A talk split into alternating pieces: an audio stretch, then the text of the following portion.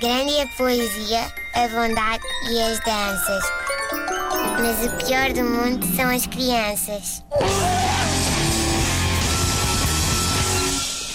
Oh pai, peço desculpa uh, de voltar a insistir na temática da ranhoca, mas é que entretanto recebemos aqui um relato do nosso ouvinte Rui Cardoso e eu acho que temos que matar este assunto de uma vez. Uh, e no fundo, coitado, também enviar-lhe aqui um grande abraço porque ele passou por um episódio super traumático. Uh, ele diz que sempre teve a mesma opinião que eu, que as crianças deviam vir embaladas já com dois ou três anos de vida.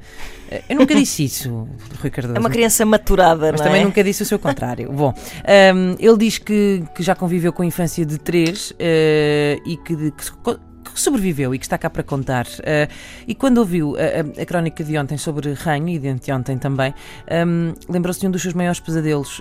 Um, diz ele que as manhãs para ele eram sempre um tormento, fraldas, papas, biberões, mochilas, com o equipamento do dia, bom, toda uma panóplia de atividades um, e que quando se juntava uma constipação ranhosa havia que juntar a tudo isto o tal, pronto, o aspirador nasal, não é? E ele diz que o seu pesadelo está relacionado com isto, porque uma bela manhã ele não pôs a esponja que impede, portanto, uh, coisa. E vai daí que o ranho foi para o orifício errado, diz ele, a Pronto. minha boca. Pronto, posso dizer como sobremesa, mesmo de pequeno almoço, é execrável. Uh, portanto, um abraço para o Rui Cardoso. Coitado, ninguém merece.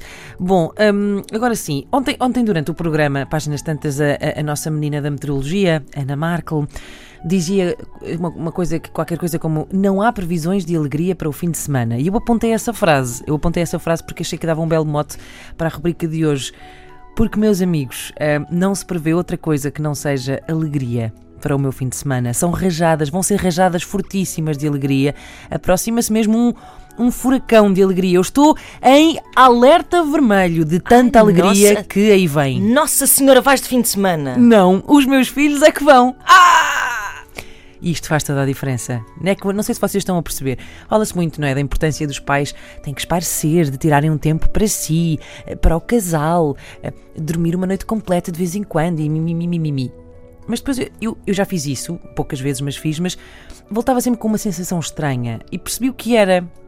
E percebi que sim, eu preciso dormir uma noite inteira, mas na minha cama. Que eu tenho saudades de ir beber uns copos, mas que ressaca boa, mesmo boa, é aquela que é vivida no meu sofá. Eu não quero ir dormir noites inteiras para camas que não me conhecem de lado nenhum, nem tomar banho durante o tempo que me apetecer em banheiras que não me dizem nada. Eu quero dormir na minha cama e tomar banho na minha banheira e tenho dois dias inteirinhos para isso. E não penso noutra coisa toda a semana. Uh, mas também tenho medo. Tenho medo. Tens medo de gostar?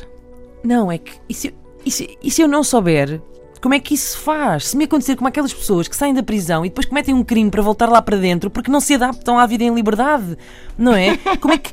Como é, se a pressão de ter dois dias para fazer o que eu quiser é que eu tenho dois dias inteiros, mas depois a pressão é tal que eu depois acabo a não fazer nada.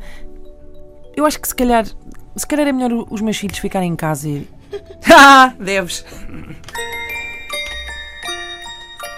Grande a poesia, a bondade e as danças. Mas o pior do mundo são as crianças.